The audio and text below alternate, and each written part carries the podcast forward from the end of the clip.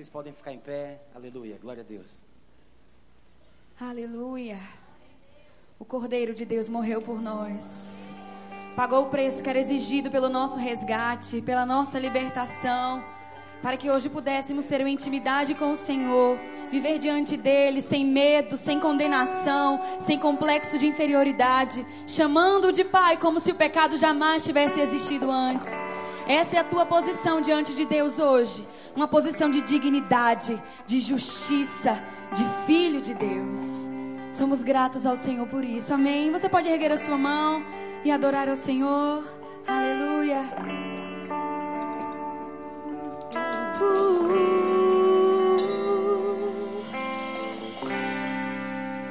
Graças eu te dou,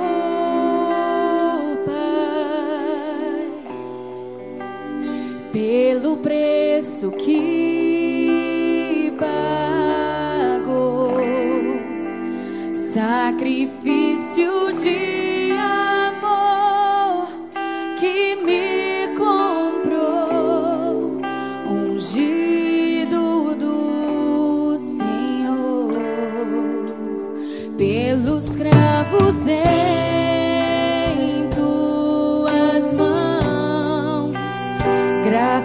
eu te dou, ó meu Senhor, lavou minha mente e coração,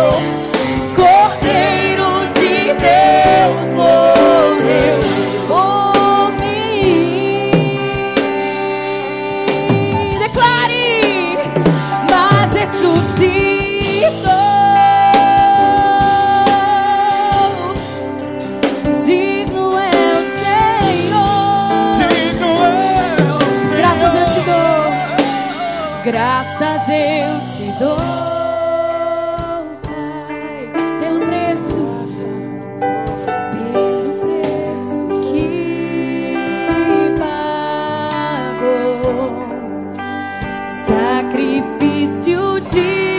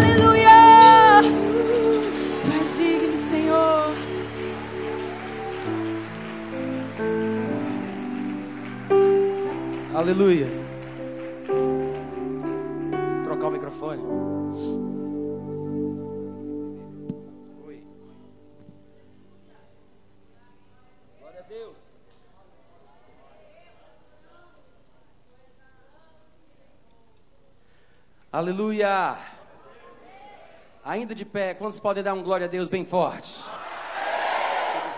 Pega a sua Bíblia, coloca no ar, vamos deixar Satanás nervoso hoje pela manhã.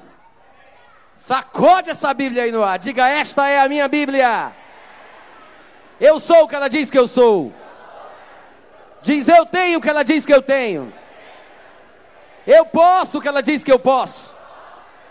Neste momento, eu vou receber a viva, eterna, imutável palavra de Deus. Meu coração está aberto. Minha mente está alerta. E eu nunca mais serei o mesmo. Em nome de Jesus. Uh, glória! Maravilha! Pode sentar. Aleluia! Que maravilha! É uma alegria poder estar aqui para ministrar um pouco da palavra de Deus. É um prazer imenso conhecer mais uma parte do corpo de Cristo, irmãos, participantes da mesma família.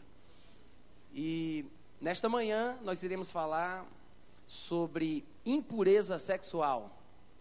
Faz assim, vixe. Tá só começando. Eu quero lembrar que há uma diferença entre impureza sexual e sexo.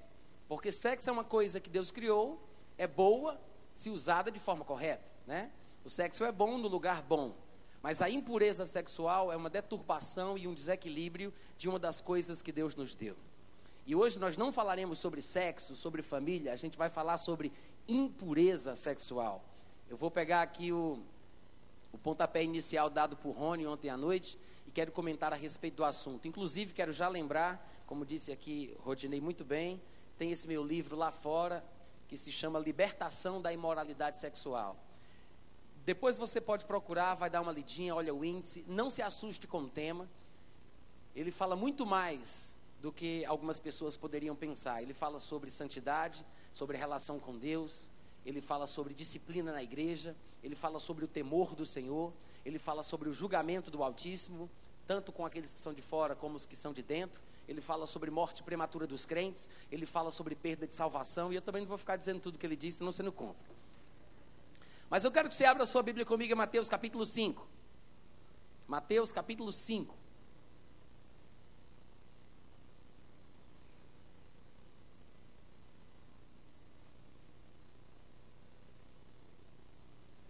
Todo mundo achou? Tá bom. Capítulo 5, versículos 27, 28, 29 e 30. Jesus diz: Ouvistes que foi dito: Não adulterarás. Eu, porém, vos digo: qualquer que olhar para uma mulher com intenção impura no coração, já adulterou com ela. Quantos aqui sabem que se Jesus diz isso para os homens, isso também se aplica para as mulheres? Ele está falando sobre intenção impura. E ele continua: Se o teu olho direito te faz tropeçar, arranca-o e lança-o de ti. Pois te convém que se perca um dos teus membros e não seja todo o teu corpo lançado no inferno. E no versículo 30, ele diz: E se a tua mão direita te faz tropeçar, corta e lança-a de ti, pois te convém que se perca um dos teus membros e não vá todo o teu corpo para o inferno. Palavras da salvação. Aí como é que se diz? Nossos corações estão no alto, é assim? Irmãos, é interessante porque nós lemos esse texto, é uma passagem bem conhecida, inclusive Rony ministrou ontem à noite e mencionou ela parafraseadamente, mas eu acredito que todos nós conhecemos esse texto. Mas eu me pergunto se nós entendemos a profundidade do que Jesus estava falando aqui. Jesus está falando exatamente, especificamente sobre masturbação. Vocês podem repetir essa palavra tão bonita e tão amedrontadora? Como é que é? Você diz, mas masturbação, Natan? Exatamente masturbação. O tema do evento fala sobre restituir, resgatar, restaurar a intimidade que nós temos com Deus. E um dos males que hoje tem assolado a vida cristã e a sociedade de uma forma geral é exatamente a sexualidade, a erotização da vida. Hoje em dia a sexualidade é uma coisa que está impregnada na cultura brasileira, e não somente na brasileira, mas no mundo de uma forma geral. E a masturbação já era um problema naquela época, então você imagina como é que não está hoje em dia. E para aqueles que pensam que não, nós temos recebido testemunhos e histórias de pessoas de todas as idades desde meninas que começaram a se masturbar com 7 anos de idade e não conseguem parar, e que estão presas, e eu estou falando de meninas cristãs, evangélicas, nascidas de novo, cheias do Espírito Santo, e que até os 41 anos de idade estão presas a essa situação. Crentes, e que se lastimam por não conseguirem sair dessa situação. E senhoras de 68 anos de idade com netos que estão presas no mesmo vício. Mas aqui nessa passagem, nós vemos Jesus Cristo falando exatamente sobre masturbação e a gente não percebe. E às vezes até se percebe, tem medo de tocar no assunto. Mas se Jesus Cristo falou sobre isso, nós precisamos falar também. Eu não saberia dizer se naquela época a palavra, o termo masturbação em si era usado, tanto na língua grega como na língua hebraica. Eu não sei dizer. Mas uma coisa é certa: Jesus Cristo está falando sobre o homem que é casado, casado, olhar para uma mulher com intenção impura e cometer adultério com ela. Muito provavelmente Jesus se dirigia a uma comunidade masculina de judeus que estavam interessados nas coisas de Deus, por isso o acompanhavam e queriam saber mais sobre o que aquele grande profeta tinha para dizer. Mas provavelmente uma boa parcela daquela comunidade masculina era de homens casados. E não é por outra razão que ele diz, já terá adulterado. Porque eram homens, homens casados, tendo desejos ilícitos. Mas Jesus fala o quê? Ele diz: Antigamente se dizia, não adulterarás. Isto com a ideia de não se cometer o ato físico em si, né? Mas Jesus vai além e diz: só que agora na nova aliança o padrão é outro. O padrão vai ser mais elevado. Ele diz: se o homem, e isso se aplica à mulher também, se o homem olhar para uma mulher com intenção impura, diga uau. Não, faz mais forte. Uau. Primeira coisa que eu quero dizer, especialmente para aqueles que acham que não tem mais esperança. Se Jesus Cristo diz que veio estabelecer um novo padrão e a exigência ficou maior, é porque a capacidade também aumentou. Primeira coisa que eu quero deixar estabelecido. Então não te desespere de pensar, mas eu não estou conseguindo cumprir a exigência. Eu não estou conseguindo viver à altura. Eu acho que não dá para mim. Esse negócio de cristianismo não é para mim. Eu tento, tento e não consigo. Eu quero dizer para você: há esperança. E eu falo de esperança para uma vida pura, por dentro.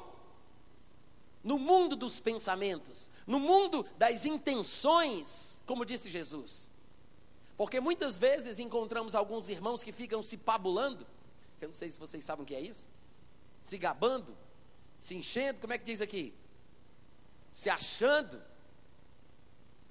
Porque nunca cometeram um adultério físico. Mas Jesus aqui, ele fala também sobre adultérios emocionais. Ele fala sobre adultérios que não são vistos pelo homem, porque o homem consegue ver a aparência, mas Deus enxerga o coração. Quantas mulheres ou quantos maridos são mais íntimas ou mais íntimos dos seus colegas de trabalho, ou de seus vizinhos, ou de parentes da sua família do que com seu cônjuge? Que tem mais abertura, mais liberdade, se sentem mais à vontade e até consideram melhores confidentes do que aquelas pessoas com quem estão casadas. Irmão, se as coisas estiverem assim, e se você realmente é filho de Deus, eu quero dizer para você hoje pela manhã: alguma coisa está errada. Diga amém ou ai de mim. Jesus Cristo está falando também sobre adultério emocional. O que adianta o homem se gabar de não ter traído a sua mulher fisicamente, mas enquanto tem relações sexuais com ela, pensa em outra pessoa? Vamos lá, cadê os amém? Estou pregando muito bem hoje pela manhã. Irmão, Jesus Cristo, ele veio para restaurar a nossa vida por completo. E existe um poder disponível para isso. Mas quando nós não tocamos no assunto de forma clara, pode ser que fiquemos obscurecidos em nosso entendimento. E viveremos também como os gentios de fora, alheios à vida de Deus, por causa de uma ignorância que haverá em nós. Mas a Bíblia diz claramente, Jesus disse, antigamente era assim, mas eu vos digo que qualquer um que olhar para uma mulher com intenção impura, no coração já adulterou. Se teu olho te faz tropeçar, arranca e lança longe. Se a tua mão te faz tropeçar, arranca e lança longe. Do que é que Jesus está falando, meu irmão? Mulher, olho, intenção e mão. Masturbação. Alô? Vocês podem dizer amém de vez em quando? Deus abençoe a vossa família, tá? Jesus está falando sobre masturbação. O homem que olhar com intenção e usa a mão. Masturbação.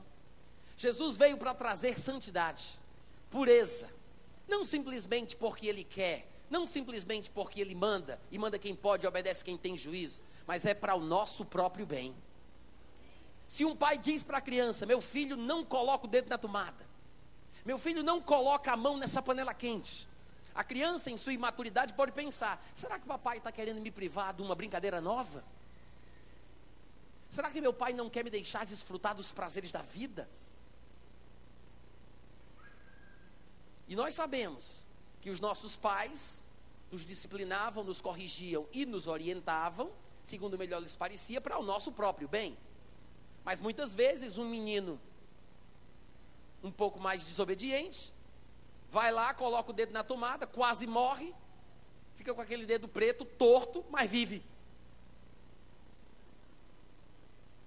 A mãe vai lá acudir, dá o remédio, faz o que for preciso, mas diz: agora você aprendeu a lição.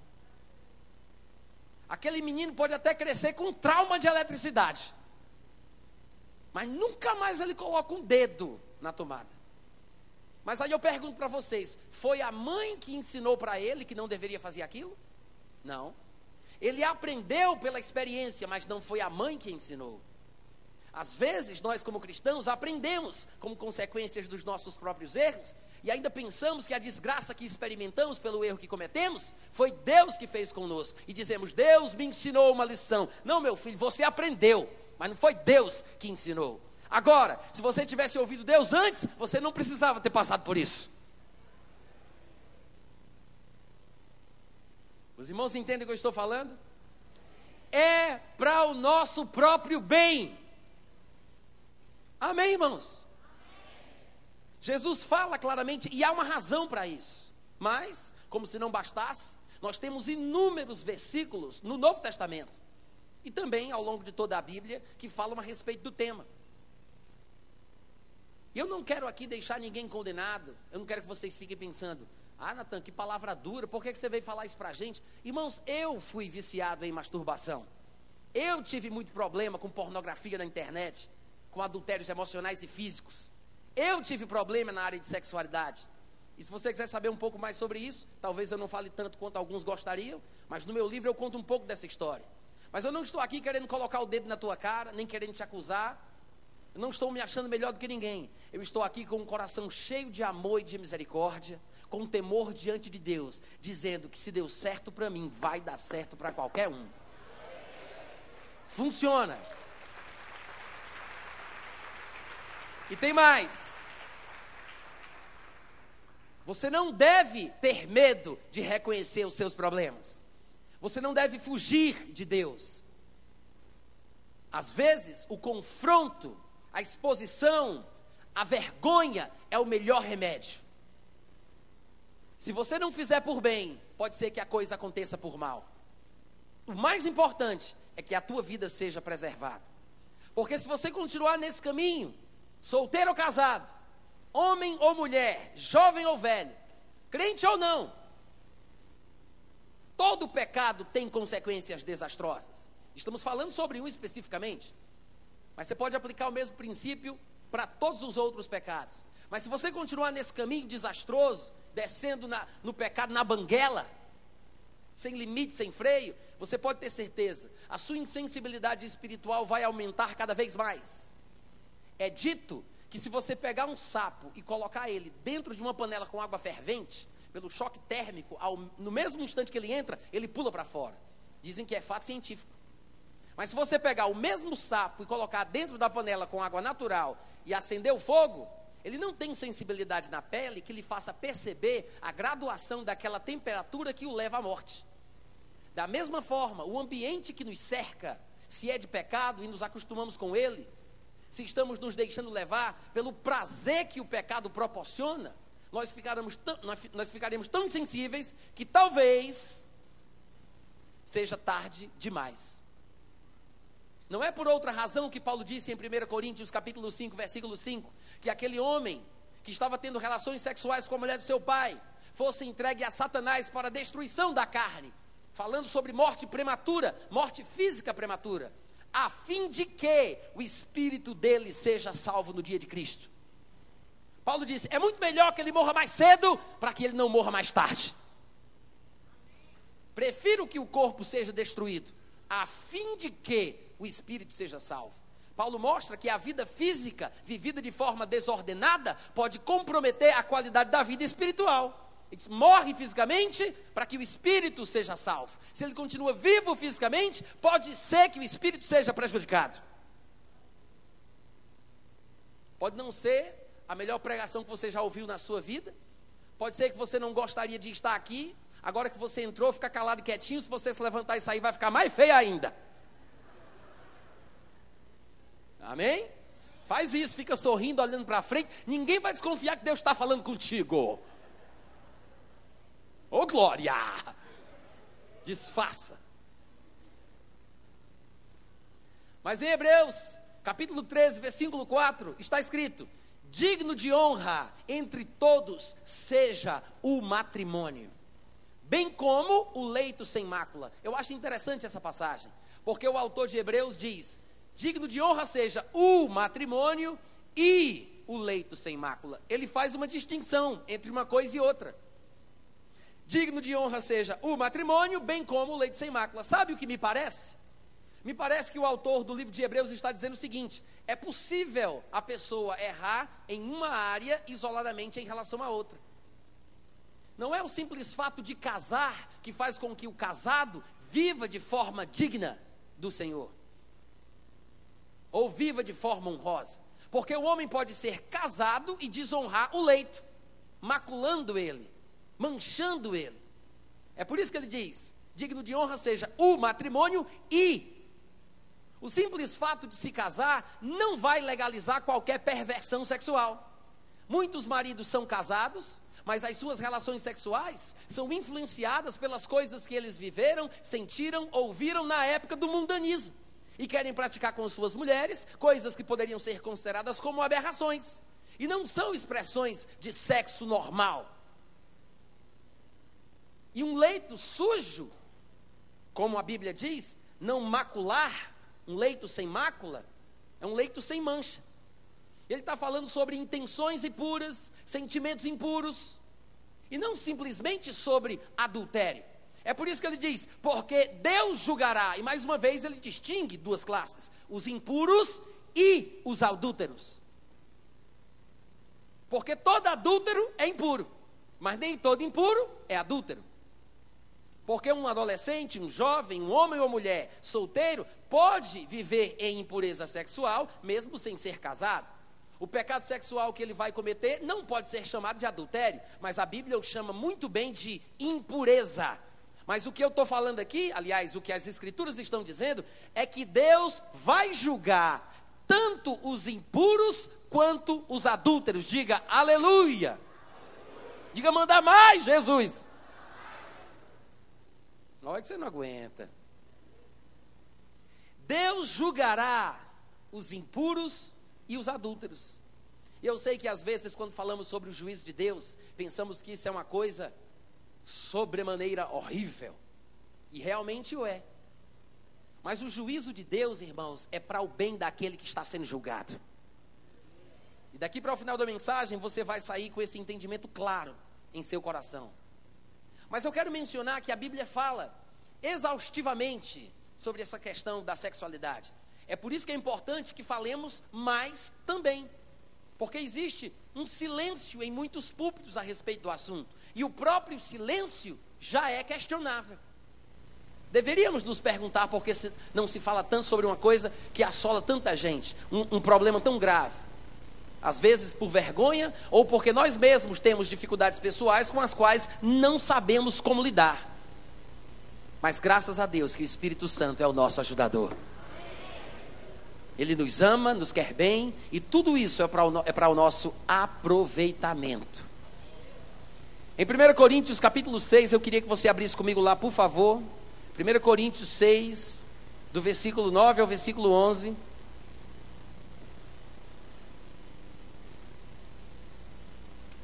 Primeiro Coríntios 6, do 9 ao 11. Eu vou ler para os irmãos na versão é, NVI, tá? Porque deixa a coisa com a linguagem mais atual e eu acho que transmite talvez a ideia um pouco melhor. Ele diz assim, versículo 9: Vocês não sabem que os perversos não herdarão o reino de Deus? Não se deixem enganar, porque até mesmo da igreja, às vezes somos tentados a nos deixar levar por doutrinas várias e estranhas. E a Bíblia diz que aqueles que são meninos espirituais são levados ao redor por todo vento de doutrina. Às vezes é até cômodo, olha aqui para mim, não vai ler o texto sem mim, tá, gente? É covardia. Às vezes nós achamos confortável se deixar levar por uma pregação deturpada das Escrituras. É possível falar sobre graça, um tema tão santo, tão maravilhoso, de forma incorreta. A Bíblia fala que existia na época dos tempos bíblicos pregadores que estavam deturpando a graça de Deus, transformando inclusive a graça de Deus em libertinagem, em licenciosidade, e através de suas argumentações ridículas, estavam, sem perceber, difamando e desonrando o nome do próprio Senhor que os salvou. Graça não é licença para pecar, é capacidade para se afastar do pecado. É um poder que vem do alto, que demonstra o amor de Deus, a graça de Deus, a misericórdia de Deus por aquele que peca. E Deus não desiste do pecador, Deus ama o pecador, mas graça não é licença para pecar. Por isso, às vezes, nós gostaríamos de nos deixar enganar, mas a Bíblia alerta: não se deixem enganar, nem imorais, nem idólatras, nem adúlteros físicos ou emocionais, nem homossexuais passivos ou ativos, nem ladrões, nem avarentos, nem alcoólatras, nem caluniadores, eu vou acrescentar aqui, nem fofoqueiros, nem trapaceiros herdarão o reino de Deus. E no versículo 11 ele acrescenta: Assim foram alguns, alguns de vós quem disse que dentro da igreja não tem ex-homossexual? Quem disse que dentro da igreja não tem ex-ladrão, ex-adúltero, ex-fofoqueiro, ex-trapaceiro? Ele disse: Alguns de vocês foram. E Paulo sabia. Eu sei que vocês eram homossexuais. Eu sei que vocês tinham problema na área da sexualidade. Paulo tem problema com isso. Ele diz: alguns de vocês foram assim. No entanto, ele acrescenta: Mas agora vocês foram lavados, santificados, justificados no nome do Senhor Jesus Cristo.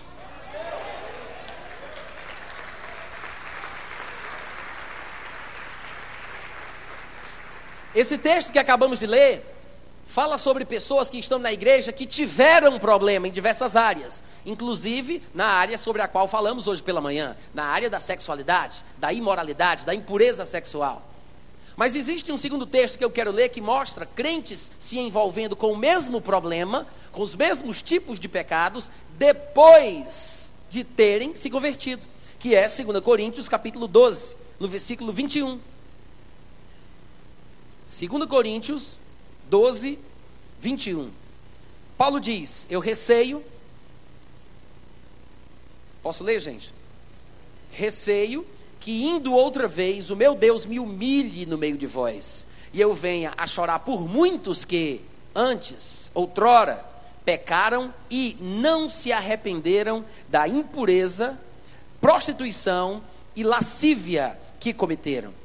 Eu vou ler na nova tradução da linguagem de hoje o mesmo versículo, e diz assim: Receio ainda que na minha próxima visita o meu Deus me humilhe diante de vocês e que eu tenha de chorar por muitos de vocês que continuam a cometer os mesmos pecados que cometiam no passado e não se arrependeram da sua imoralidade sexual, nem das relações sexuais proibidas, nem de outras coisas indecentes que faziam. Paulo está dizendo: receio que isso aconteça, que o meu Deus me humilhe, porque Paulo esperava que os coríntios fossem pessoas mais crescidas pela sua influência ministerial. E ele diz: Eu vou me sentir humilhado, como se o meu ministério não fosse eficaz. E eu acho interessante o desabafo de Paulo, dizendo que tristeza, que humilhação, eu prego, eu prego, eu prego, e parece que nada acontece. E ele diz: Isso me dói tanto que eu vou chorar por muitos que pecaram e não se arrependeram. O maior problema do crente não é necessariamente o pecado em si, porque a Bíblia já faz provisão prévia para supostos pecados que possam ser cometidos. A Bíblia nos diz coisas para que nós não pequemos. Todavia, se alguém pecar, nós temos um advogado. O pecado em si não é o problema, mas é o que isso pode acarretar. Porque quando a pessoa chega numa fase isso vai sendo escalonado. Eu quero que você entenda que é progressivo. Pode começar de um jeito, mas termina de uma forma horrível.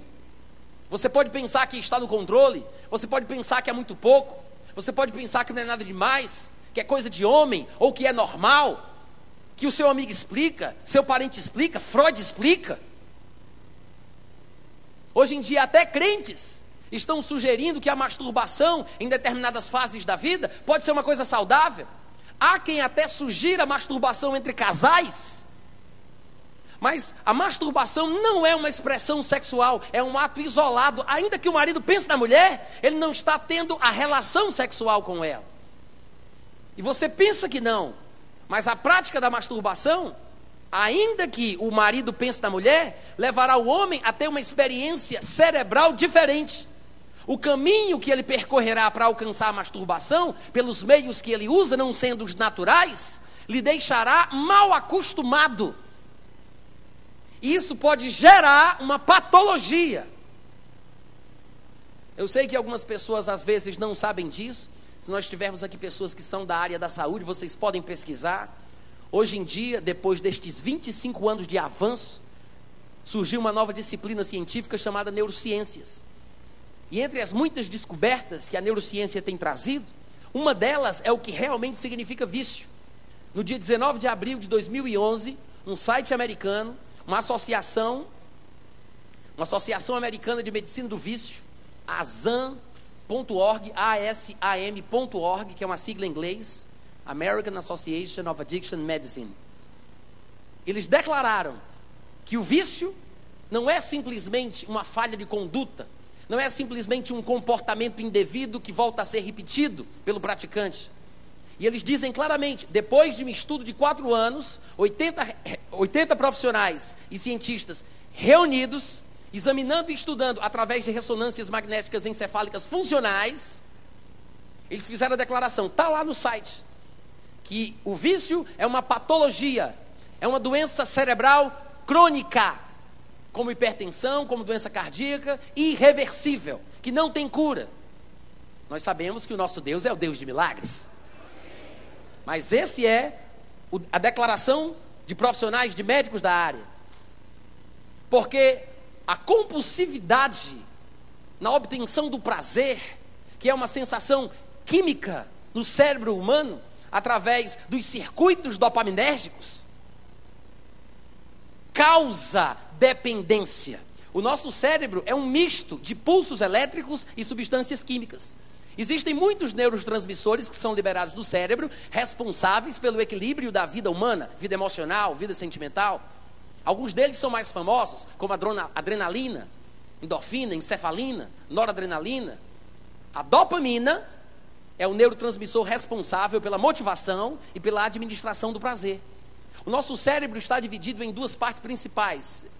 Eu gosto de dizer assim: um cérebro que poderia ser chamado de racional e um cérebro chamado de instintivo, que os médicos cientistas gostam de chamar de cérebro primitivo. Eu rejeito um pouco esse termo porque eles fazem alusão à suposta evolução da espécie humana.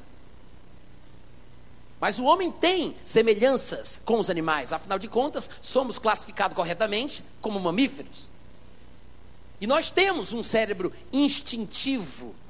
Neste cérebro instintivo, há um sistema de, chamado de sistema límbico, do qual faz parte o centro de recompensa, onde a dopamina é produzida.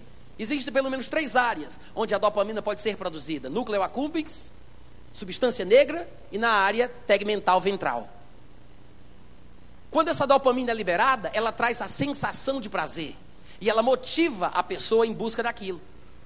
E na verdade a dopamina faz parte de todas as áreas da vida. Agora, quando falamos sobre sexo especificamente, o prazer em si, que é o orgasmo, é na verdade uma experiência relacionada a outra substância, chamada de opioides, opiáceos. Mas a dopamina é a administradora desta experiência e deste processo. A vida deve ser vivida em equilíbrio. Se você vai para Gálatas capítulo 5 e você lê o que está escrito lá, você vai ver que ele fala sobre obras da carne, que todo mundo sabe que é pecado. Mas todas as obras da carne são coisas autênticas criadas por Deus, praticadas de uma forma errada. Dê uma olhada depois, detalhada em cada obra da carne e cada uma das coisas. Os prazeres da mesa, bebedeira, glutonaria, os prazeres sexuais que ele menciona lá, e até mesmo as questões de relacionamento interpessoal, porque somos seres é, sociais e dependemos desta convivência. Você vai ver lá, ele fala sobre porfias, dissensões, inimizades, disputas. Todas as obras da carne são coisas autênticas, criadas por Deus, vividas de forma desequilibrada. O desequilíbrio não é normal. Eu vou tentar de novo, deve ter algum problema nesse microfone. O desequilíbrio não é normal.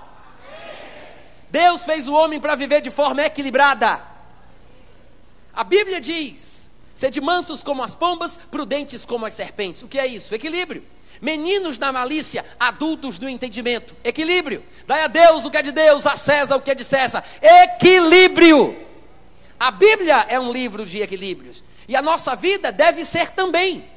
Porque somos criados por Deus. E nós temos algo de divino em nós que deve ser mantido. Devemos fazer a manutenção daquilo que é divino que nos foi dado. Eu não preciso colocar versículos nas pétalas das rosas para que elas mostrem a glória de Deus, para que elas falem da glória de Deus. O que elas são, as cores que têm, os cheiros que exalam, demonstram a sua grandeza. Eu posso mostrar a graça de Deus, a vida de Deus, sem citar a Bíblia, vivendo como Ele me fez para ser.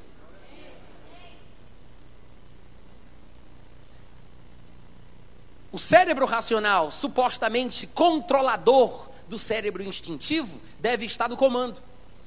Essa parte cerebral do controle é chamada de córtex, que é uma palavra latina, que em português significa casca. Tem mais ou menos de 2 a 4 milímetros de espessura, que parece uma noz, que é como se fosse um saco enrugado, que ele é bem maior, mas ele é enrugado justamente para caber dentro da caixa craniana. E ele tem várias áreas de funcionamento.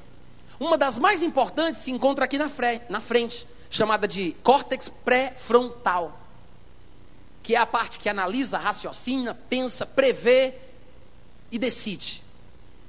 Quando o cérebro instintivo libera dopamina, é para que aquela pessoa analise a situação e faça o que deve fazer de acordo com a motivação dada.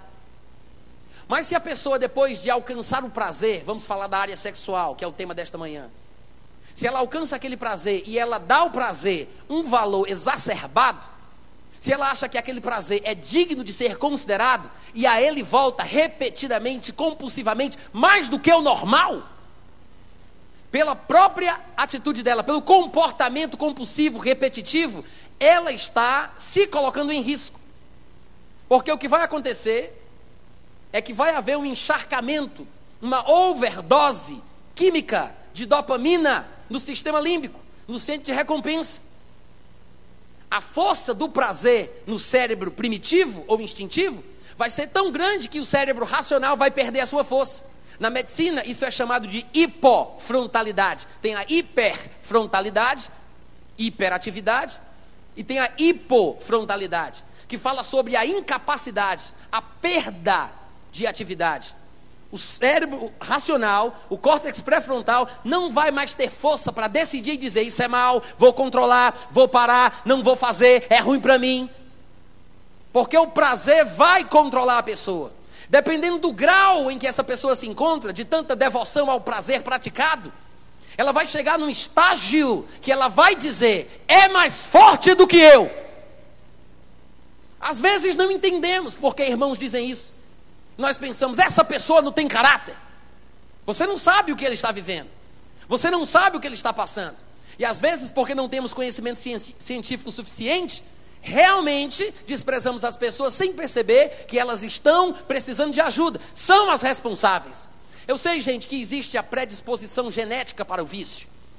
A predisposição genética, ela vem quando um filho é gerado por pais que já se encontram nesta situação. Mas a predisposição genética é um gene que traz aquela informação compactada. É como um arquivo zipado dentro do organismo, esperando estímulos exteriores para que aquilo entre em funcionamento. Uma pessoa com predisposição genética tem mais facilidade de se tornar viciada. Mas qualquer ser humano normal, que abusa, que leva ao desequilíbrio, a sensação de prazer, as inclinações da carne, abusa a química cerebral, a dopamina, ela vai se tornar viciada também. E, e de fato se torna mais forte do que aquela pessoa. Quando a hipofrontalidade se estabelece, a pessoa já não tem mais o que fazer ou precisa de orientação por um terapeuta, um profissional da área, ou de algum conselheiro da palavra que aplique princípios da palavra, inspirado pelo Espírito Santo, que possa ajudar aquela pessoa que está literalmente acorrentada. Aí você diz, Natan, mas isso é muito natural. Mas irmãos, as coisas naturais que eu estou falando aqui têm os seus paralelos no mundo espiritual. Em Efésios, Paulo falava sobre os homens que andavam segundo as inclinações da sua carne fazendo a vontade da carne e dos pensamentos, presos por um espírito, uma potestade que atua nos filhos da desobediência. Ele fala das inclinações da carne, da vontade dos pensamentos e do espírito que atua em quem desobedece. É tanto espiritual quanto carnal. E há quem diga que toda verdade é paralela. Aquele que peca, diria Jesus, fica escravo do pecado. É possível a pessoa se encontrar, mesmo depois de crente, mesmo depois de nascido de novo, em laços do diabo. Paulo disse que ao servo do Senhor não convém contender, antes deve ser manso para com todos, apto para ensinar. Na, na, na expectativa de que ao ensinar e ministrar as pessoas que vêm, ele consiga não somente promover o arrependimento, como também tirar, resgatar dos laços do diabo aqueles que estão presos para cumprirem a sua vontade. Quando a dopamina encharca o cérebro, depois de um certo tempo, ela vai gerar, produzir uma molécula proteica chamada delta fos B. E eu digo esses nomes aqui porque eu sei que está sendo gravado, graças a Deus por isso para que vocês depois, quando forem ouvir novamente, não só pela vida de vocês, dos seus filhos, dos parentes, das pessoas que vocês amam, mas pelas pessoas que vocês querem ajudar, vocês possam citar as palavras ou possam pesquisar na internet para saber um pouco mais. Se você depois quiser mais informações, pode inclusive entrar no meu site, é o meu nome, natanrufino.com.br. Lá eu tenho textos, tenho vídeos, tenho áudios. E tem um vídeo de 33 minutos de um professor de fisiologia chamado Gary Wilson, que eu traduzi e legendei, especificamente sobre os danos físicos e as mudanças anatômicas causadas no cérebro pelo abuso da masturbação através da pornografia. É um professor de fisiologia que não é crente, não é nem religioso. E ele está associado numa campanha de médicos que estão numa luta combatendo a masturbação e a pornografia. Porque eles perceberam o mal que isso causa à nossa sociedade. Eu me lembro, sempre que eu digo isso, eu me lembro daquilo que Jesus dizia: se nós não fizermos nada, até as pedras clamarão. Mas irmãos, o que nós estamos falando aqui é a mais pura realidade. Estamos falando sobre problemas reais, situações reais, vividas em nosso dia. Hoje nós temos informações suficientes. Infelizmente, no Brasil ainda não temos tanto material influenciado pelas descobertas das neurociências, mas já existe alguma coisa. E ainda existe o preconceito da sociedade. E os profissionais da área da escola antiga muitas vezes não querem dar o braço para torcer, para reconhecer as descobertas que têm sido feitas. Porque o cérebro foi um grande tabu durante muitos anos. Mas hoje, particularidades, particularidades, detalhes, minúcias sobre o cérebro foram descobertas por causa do desenvolvimento tecnológico. E nós temos muito a aprender com isso, que pode nos ajudar grandemente a servir a Deus ainda melhor. Amém. Alguém poderia dizer, Natan, qual é a sua formação? A minha formação foi no IBPJ, o Instituto Bíblico aos Pés de Jesus. a minha história é complicada, não dá para falar aqui, mas eu fui esquizofrênico, fui amarrado em cama de cimento, enjaulado, tentei matar minha irmã, graças a Deus não consegui, como vocês podem dizer aleluia. Mas passei um mês hospitalizado, os médicos disseram que eu nunca mais voltaria ao normal, não sei se era uma profecia ou uma declaração negativa. Mas eu tive que tomar remédio controlado por um ano. Eles disseram que eu tomaria para o resto da vida. Eu tinha primos assim, tios assim e, e uma avó assim, esquizofrênicos também. E eu fiquei do mesmo jeito. Um primo meu se matou na esquizofrenia, tentou se enforcar. O irmão dele salvou e ele correu para o quintal, comeu lixo, morreu intoxicado.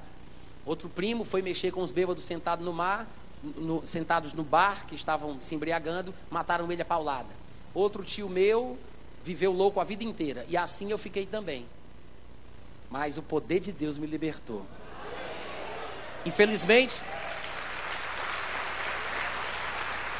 Infelizmente, eu não tive muito tempo para poder estudar, porque eu tinha plantação de maconha, não era para tráfico, era consumo próprio, amém?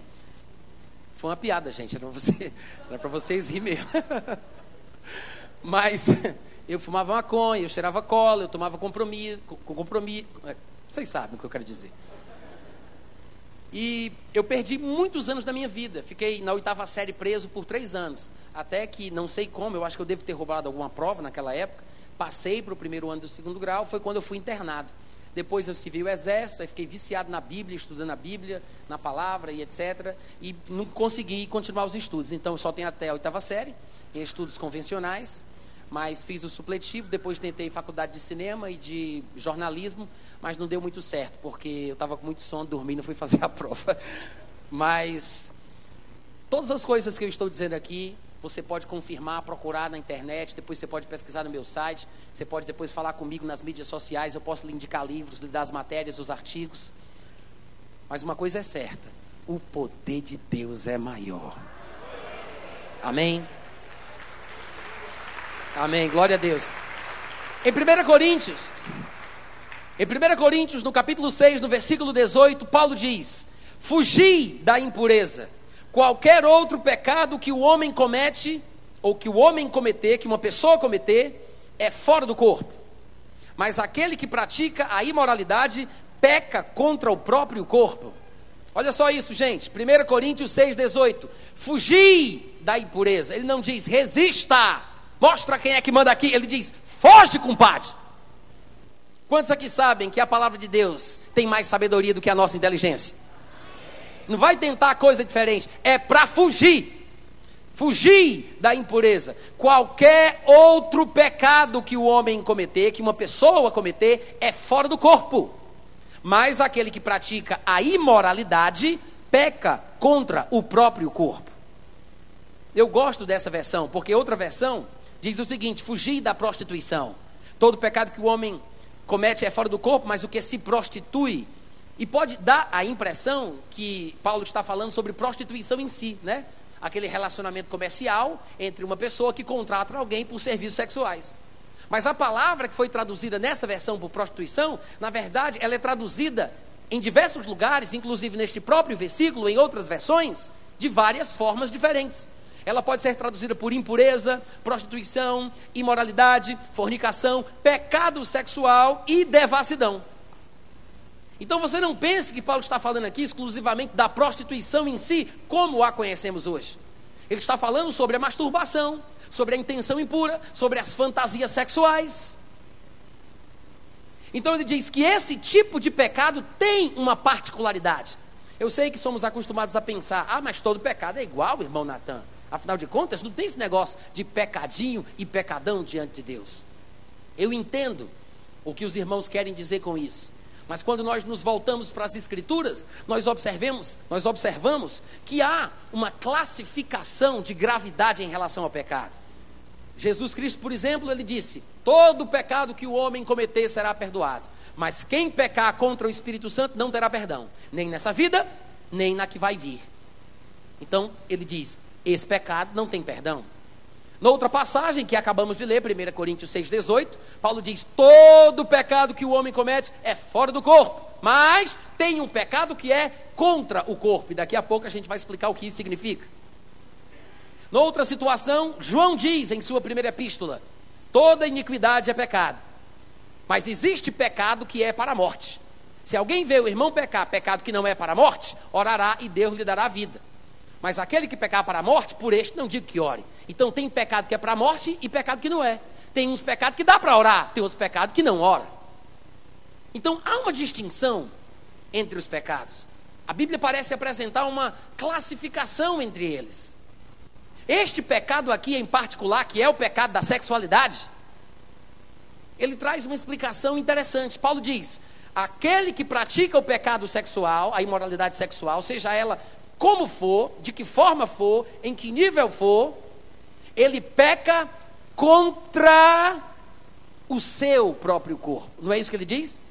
Você pode repetir essa frase? Ele peca como? Como?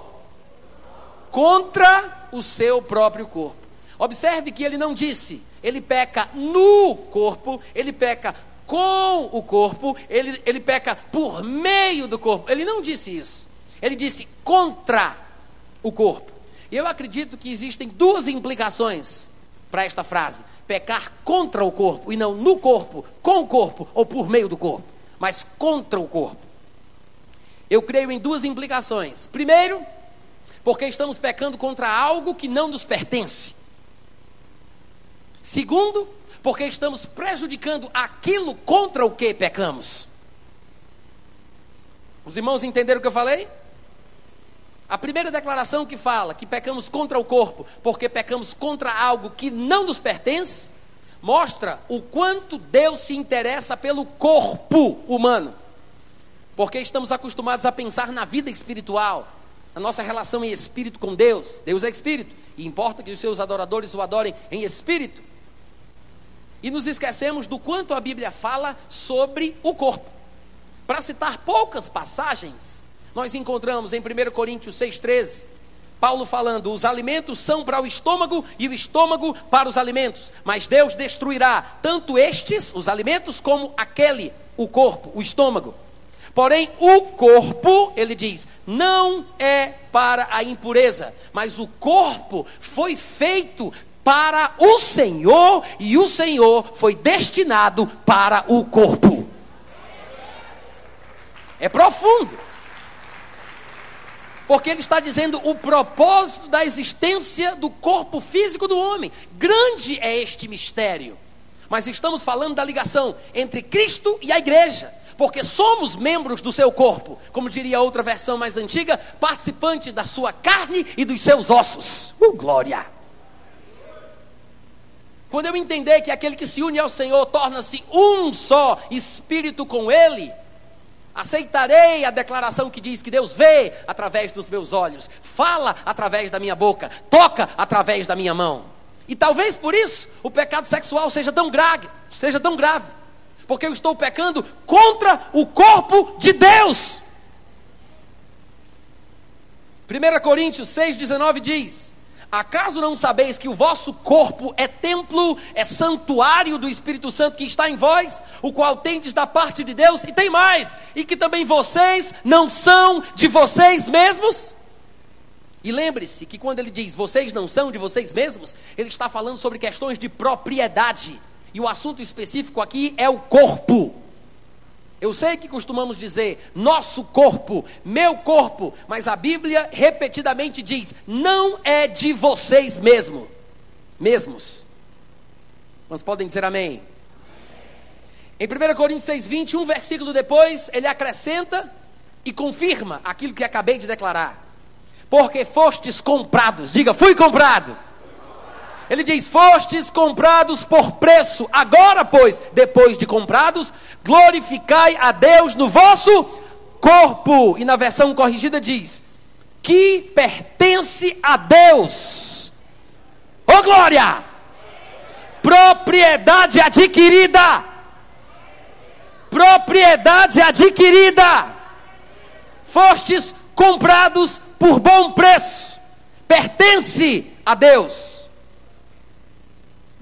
Então isso me mostra que eu preciso saber o que fazer com este corpo que me está emprestado, que tem um dono maior. Em 1 Tessalonicenses 4,4 está escrito que cada um de nós deve saber possuir o próprio corpo em santificação e honra. O primeiro passo para se saber possuir o corpo, como convém, é saber que eu não sou o único dono. Eu vou tentar de novo, deve ter algum problema nesse microfone, gente. O primeiro passo para se possuir o corpo como convém é saber que eu não sou o único dono. Existem pelo menos três donos do nosso corpo. Três donos, incluindo nós mesmos, claro. Primeiro, Deus, como acabamos de ver nos versículos citados. O cônjuge, se você é casado porque em 1 Coríntios 7,4 está escrito claramente que a mulher não tem poder sobre o seu próprio corpo, e sim o marido. Da mesma forma, semelhantemente, o marido não tem poder sobre o seu próprio corpo, e sim a mulher. Então, se você é casado, além de Deus, antes de você, a mulher que manda. Ah, mas eu sou o cabeça, e a mulher é o pescoço, e aí?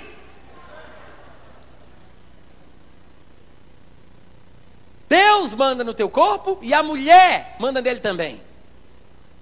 Cadê os varões valorosos? Varões valorosos. E se você pretende casar, a sua futura esposa vai mandar também. Tá bom? Glória a Deus. Agora, se você não quer isso para a sua vida, então não casa. Amém, gente? Isso me mostra o seguinte: que os meus genitais fazem parte do meu corpo. Os meus genitais pertencem a Deus e pertencem ao meu cônjuge. Tudo bem, a Bíblia diz também que eu tenho que saber possuir o meu próprio corpo, mas que parte me cabe? Meu irmão, você não tem autorização, nem concedida pelo primeiro dono, majoritário, nem pelo segundo dono, de mexer, de bulinar seus genitais sem permissão. O que você vai fazer com eles é lavar, fazer a higiene e fazer xixi. Diga amém. Essa é sua função. Diga, eu vou lavar. Confessa isso, diga, eu vou lavar e vou fazer xixi. Amém. Em tempos modernos é preciso uma linguagem moderna. Sabe por que, que eu digo isso? Porque eu quero que isso fique na sua cabeça para o resto da sua vida. Você pode procurar outra função para ele, você não vai achar. Você pode procurar qualquer função para os seus genitais, para o seu corpo, e você não vai achar. Tem que ser dentro do padrão da Bíblia.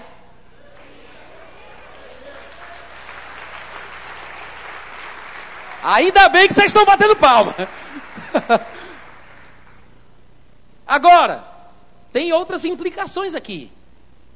Porque se eu, que não sou o dono do meu corpo, uso o corpo que não é meu de forma indevida, você pensa que vai ficar barato?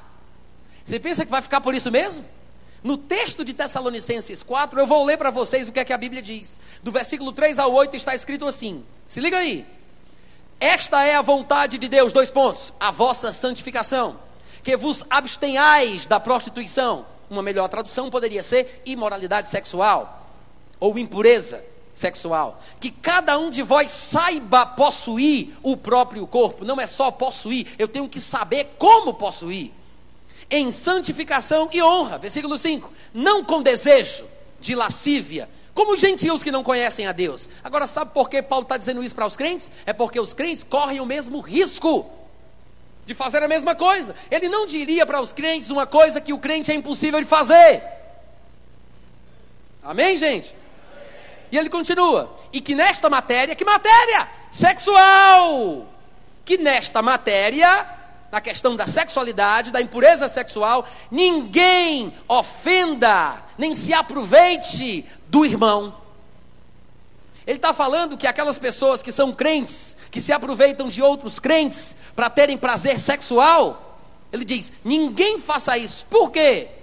Porque o Senhor, contra todas estas coisas, nós sabemos que Deus poderá julgar outras áreas também, mas é interessante que a Bíblia fale claramente, de forma específica, sobre estas coisas sexuais. Porque o Senhor, contra todas estas coisas, como antes vos avisamos e testificamos claramente, Deus é o vingador. Diga uau! Quem já parou para pensar que Deus gosta de se identificar como aquele que se vinga? Porque afinal de contas, às vezes, a nossa teologia é desequilibrada, a nossa dieta é mal balanceada. E falamos muito sobre a bondade de Deus, a benignidade de Deus, a longanimidade de Deus, e tudo isso é maravilhoso, e graças a Deus pelas suas misericórdias, porque é por elas que nós não somos consumidos. Amém, gente? Há quem diga que misericórdia é quando nós não recebemos aquilo que merecemos. Graça é quando recebemos o que não merecemos, e misericórdia é quando não recebemos aquilo que merecemos. Que merecíamos o juízo, a punição, mas Deus, pela sua misericórdia, nos salva, nos redime e cuida de nós. Mas há um limite. A Bíblia diz em Romanos 11, 22 que nós devemos considerar a bondade de Deus e a severidade de Deus. Quantos podem dizer amém? Bondade e severidade. Por isso é que ele diz: Deus é vingador. E para que ninguém tivesse dúvida, ele lembra: eu falei, eu avisei sobre isso claramente. Para não ficar dúvida, eu falei claramente que Deus é vingador.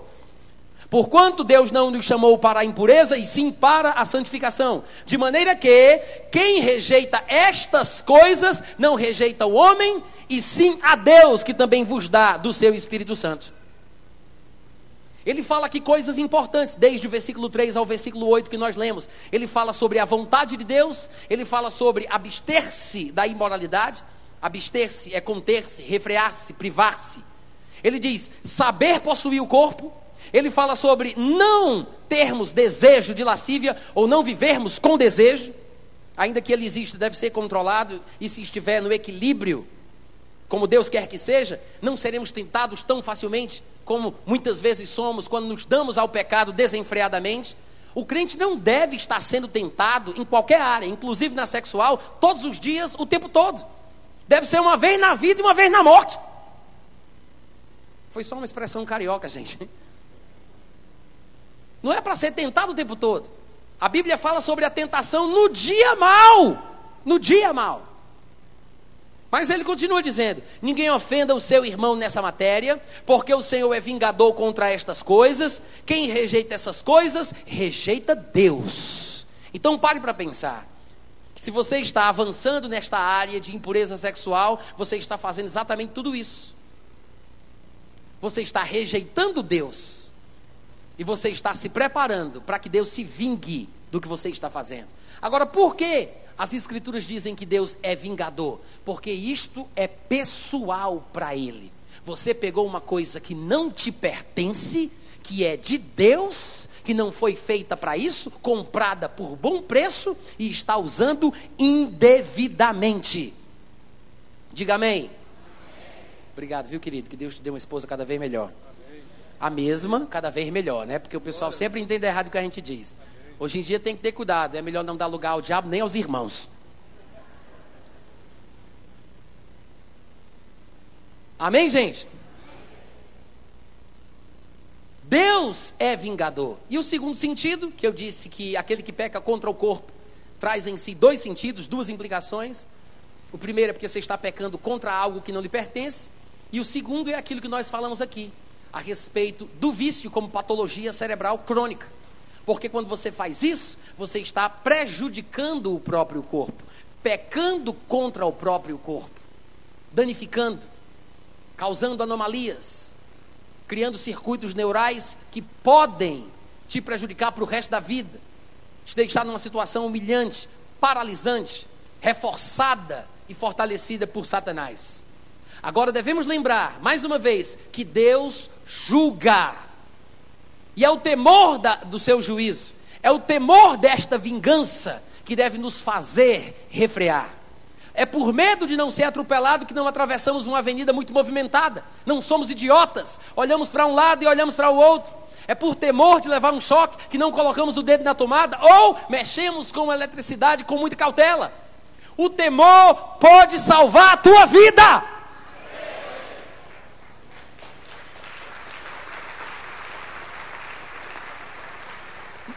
Nós já vimos em Hebreus 13, 4 que diz que digno de honra seja entre todos o matrimônio, bem como o leito sem mácula, porque Deus julgará. Diga, Deus julgará. Ele diz: Deus julgará os impuros e julgará os adúlteros. Em Tiago 4,12, ele também diz o seguinte: um só, falando de Deus, é o legislador, aquele que cria as leis, e o juiz que julga a observância ou a não observância das leis que foram criadas. Ele diz: o mesmo Deus é o, que cria as leis, o legislador, e é o juiz, aquele que pode salvar. E todo mundo lembra muito bem disso. Deus é aquele que pode salvar. Mas o versículo não para aí. Ele diz: aquele que pode salvar e pode fazer perecer. O mesmo Deus que você glorifica por poder salvar é o Deus que pode fazer perecer. E eu sei que esse tipo de pregação não é muito popular nas igrejas, mas a ira faz parte do caráter de Deus. Não estamos falando da ira como obra da carne, a ira humana, a ira que vemos no dia a dia. Estamos falando de uma ira que pode ser considerada sacra, santa, uma ira divina. Se Deus, como juiz, não fica indignado pelo mal que se faz, devemos questionar se Ele é bom de verdade. Às vezes, nós, seres humanos, somos bons porque não sabemos ser justos. Salvar a vida do lobo põe em risco a vida das ovelhas. Vamos lá, gente, estou pregando muito bem hoje pela manhã.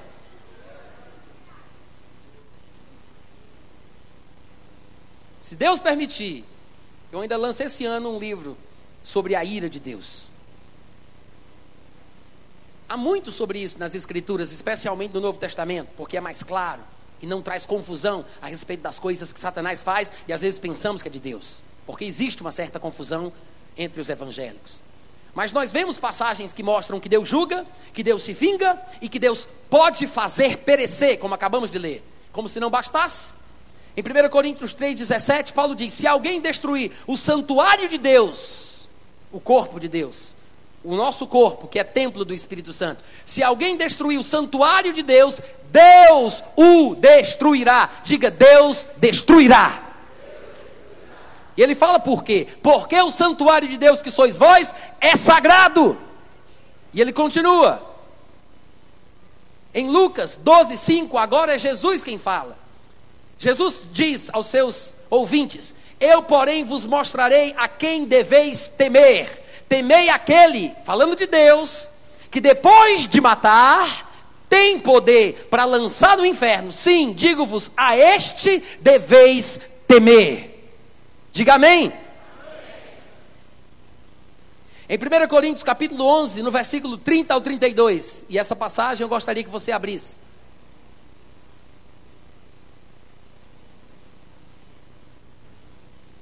1 Coríntios 11, do 30 ao 32. Ele diz: Eis a razão, porque há entre vós muitos fracos e doentes, e não poucos que dormem. Porque se nos julgássemos a nós mesmos, se nos julgássemos a nós mesmos, não seríamos julgados. Mas quando julgados, ele está falando sobre ser julgado por Deus, nós somos disciplinados pelo Senhor para não sermos condenados com o mundo. A condenação do mundo, todo mundo sabe qual é: é ser lançado no lago de fogo que arde como enxofre.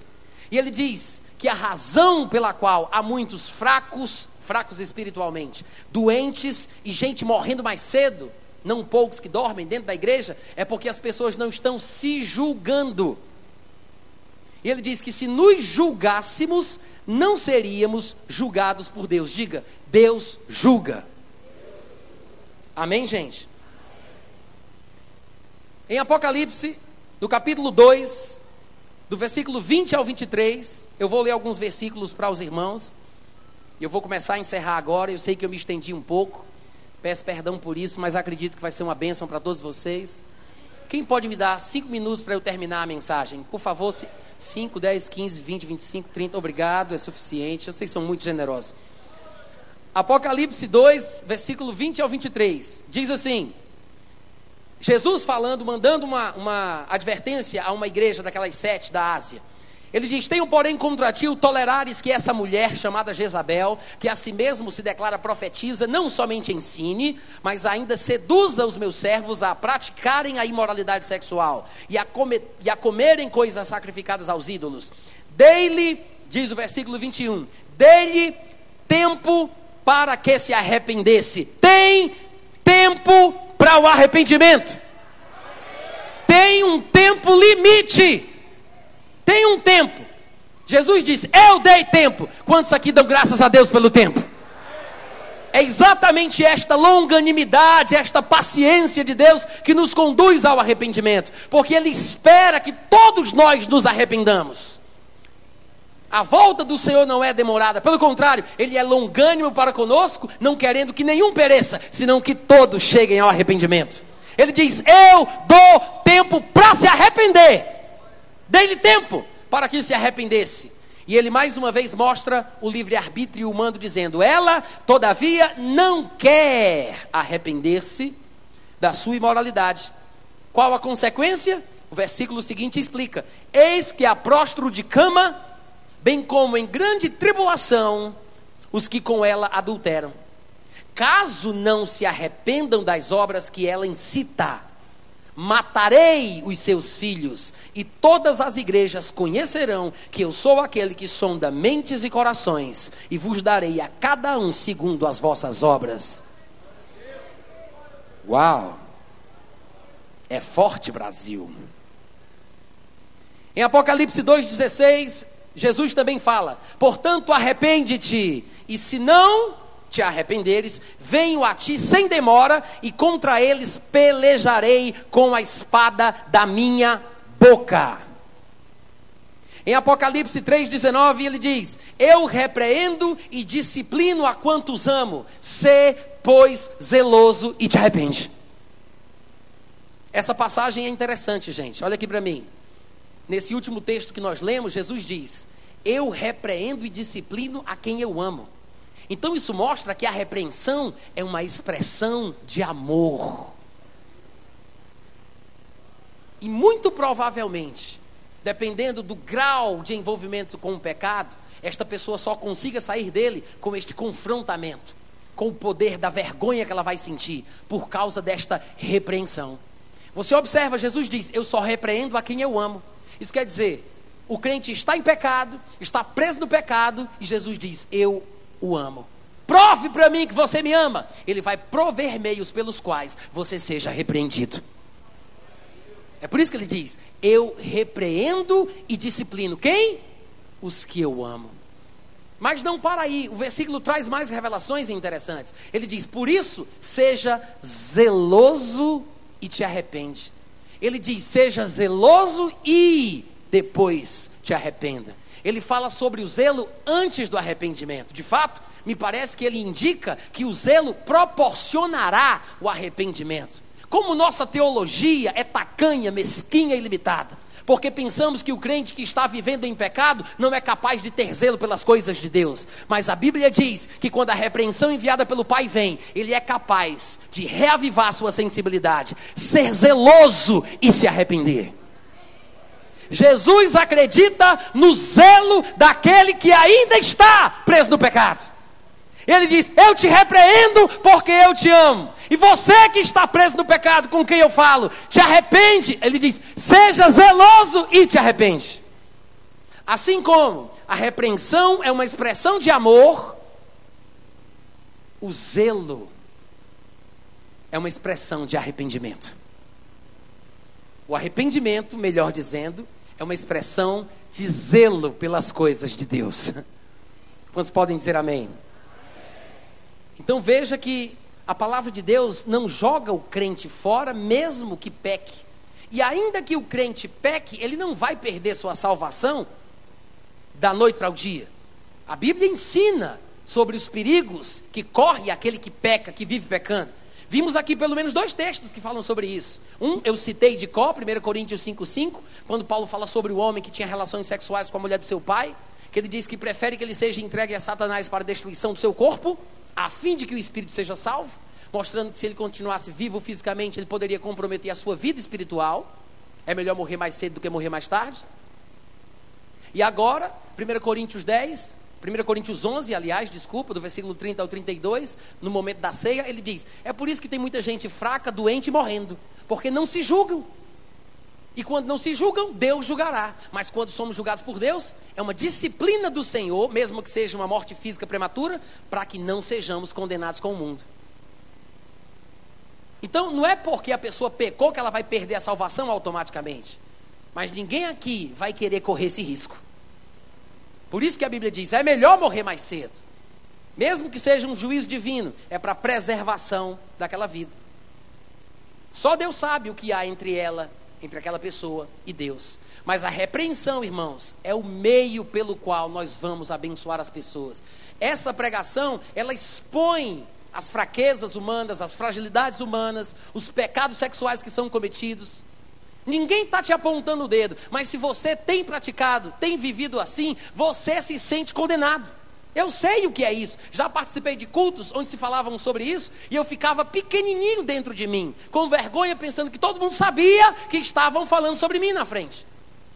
Essa sensação é uma sensação boa, porque quando o crente peca e se sente mal, isso é bom. Se o crente peca e se sente bem, isso é mal.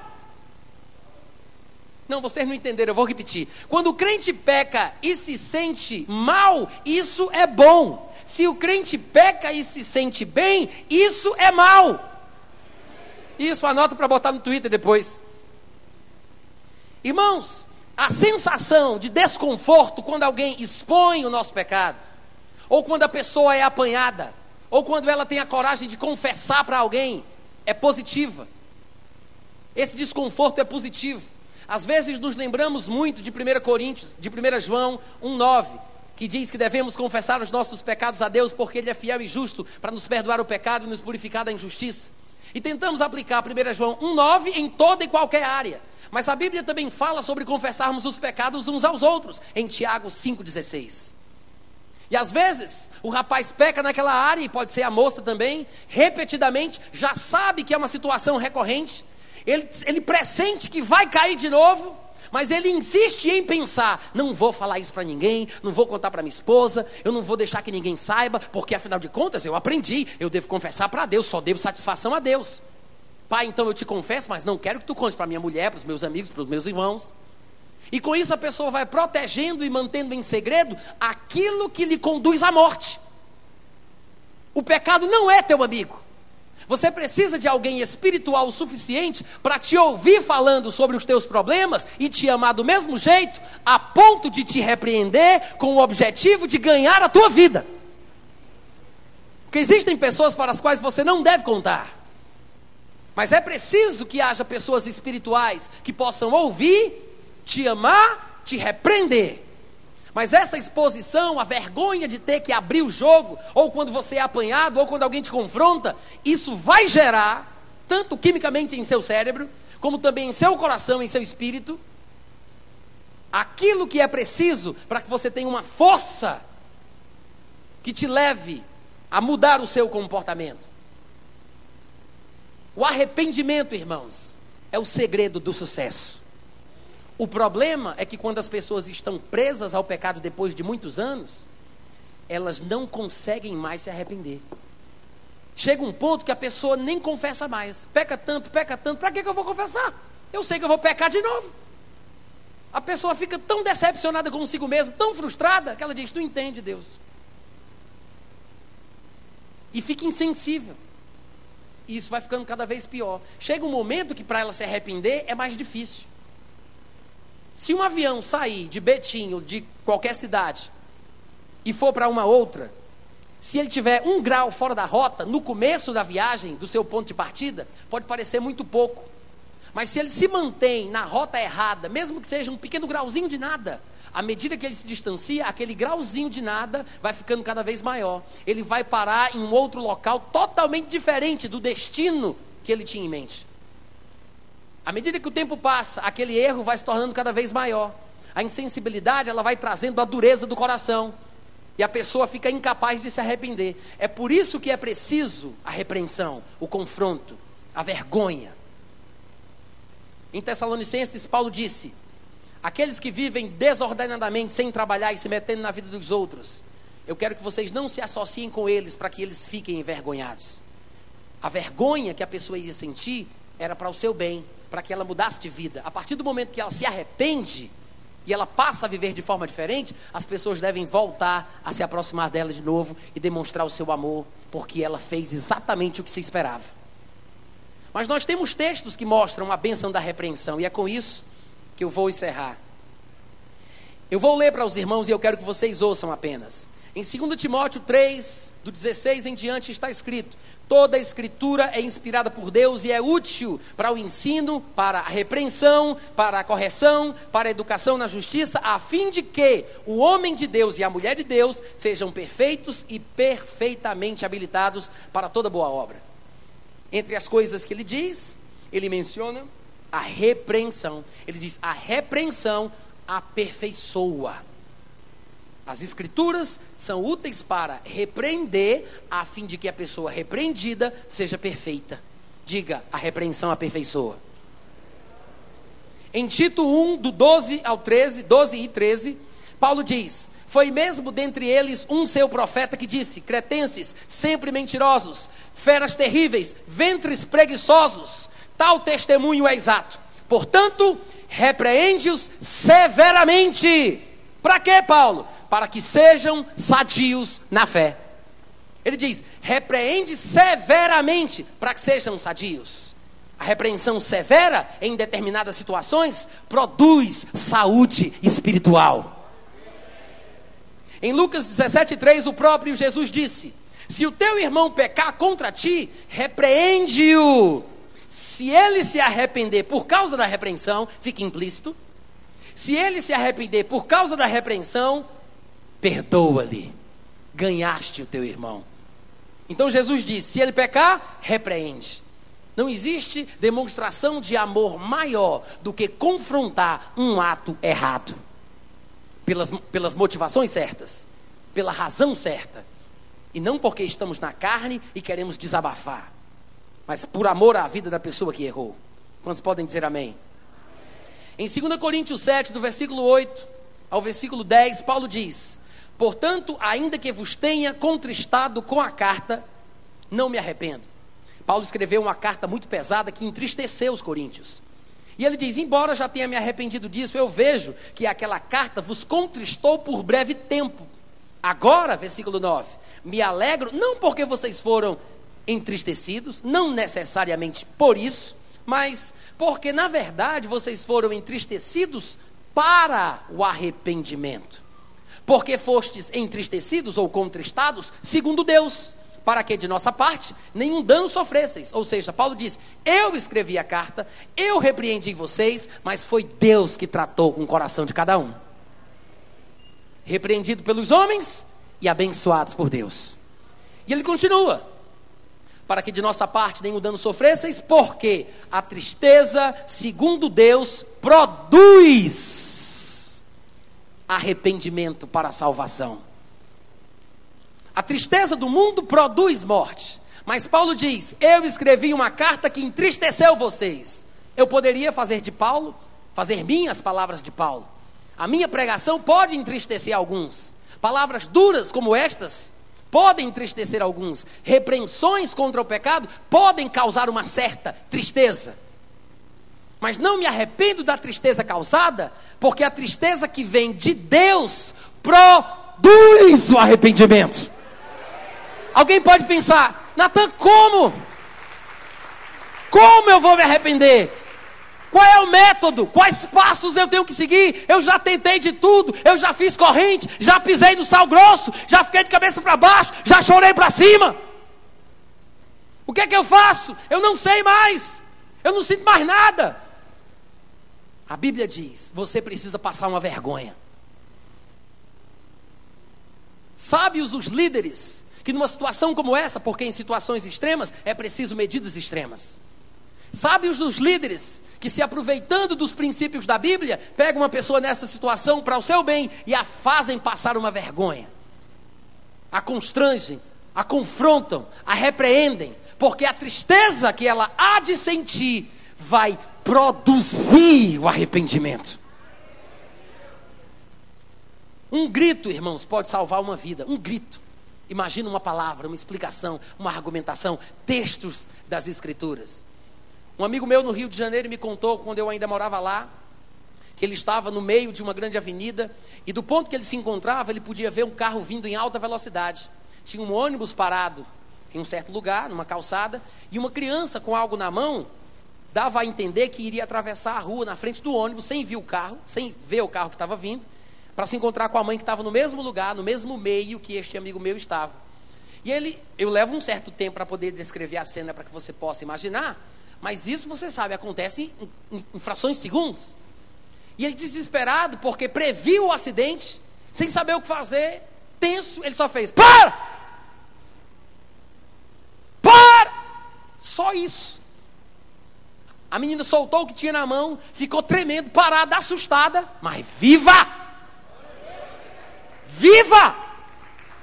Um grito. Salva uma vida. Um grito. Porque a palavra de Deus não poderá salvar. Amém, irmãos? Jesus disse em Mateus, e são os últimos quatro textos que eu lerei. Me perdoem pela demora, mas Jesus diz o seguinte: Ai de ti, Corazim, ai de ti, Betsaida, porque se em Tiro e em Sidom se tivessem operado os milagres que em vós se fizeram, há muito que elas se teriam arrependido com um pano de saco e cinza. E contudo vos digo, no dia do juízo, haverá menos rigor para Tiro e Sidom do que para vós outros. Tu, Cafarnaum, subirás ao céu? Não, descerás ao inferno. Porque se em Sodoma, isso aqui me deixa emocionado. Jesus diz: Sodoma. Quem aqui lembra de Sodoma? A palavra sodomia vem daí.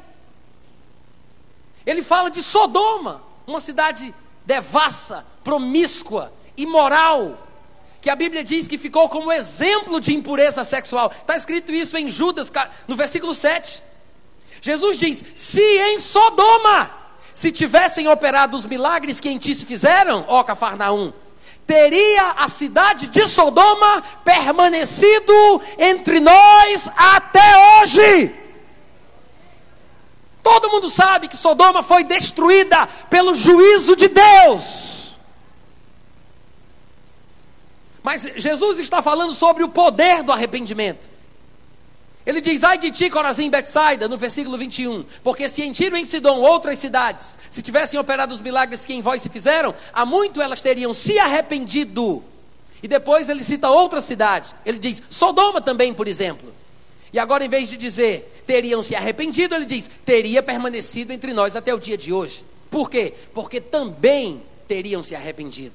O arrependimento pre preserva a vida do homem. Irmãos, se Jesus Cristo acreditava que até Sodoma tinha jeito se se arrependesse, você está no lucro.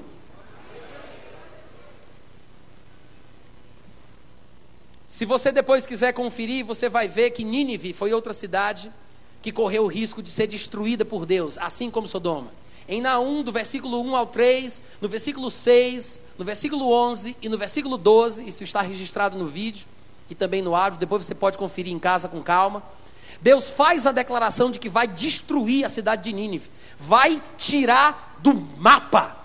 De fato, no versículo 6 ele diz: Quem poderá suportar a indignação de Deus? Quem subsistirá diante do furor da sua ira? A sua cólera se derrama como fogo e as rochas são por ele demolidas. No versículo 8 ele fala: Com inundação transbordante acabará de uma vez com esta cidade. Com trevas perseguirá o Senhor os seus inimigos.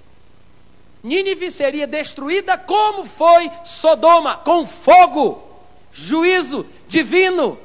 Mas sabe o que aconteceu em Nínive? Nínive ouviu a pregação de Jonas e se arrependeu. E Jesus diz em Mateus 12, 39 a 41: Uma geração má e adúltera pede um sinal, mas nenhum sinal lhe será dado, senão o do profeta Jonas. Porque assim como esteve Jonas três dias e três noites no ventre do grande peixe, assim o filho do homem estará três dias e três noites no coração da terra.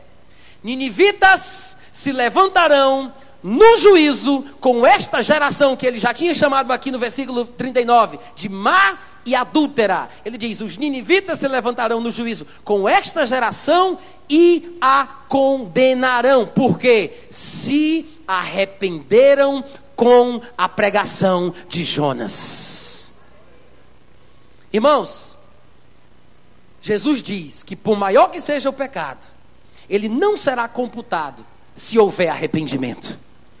E os ninivitas, que estavam destinados a ser exterminados do mapa, se assentarão nos tronos para julgar os pecadores, pervertidos e adúlteros deste mundo. Se você se encontra numa situação de pecado sexual, você ainda pode se assentar do lado de Jesus no dia do juízo para julgar os pecadores, se você se arrepender com a pregação desta manhã. Sejam abençoados em nome do Senhor.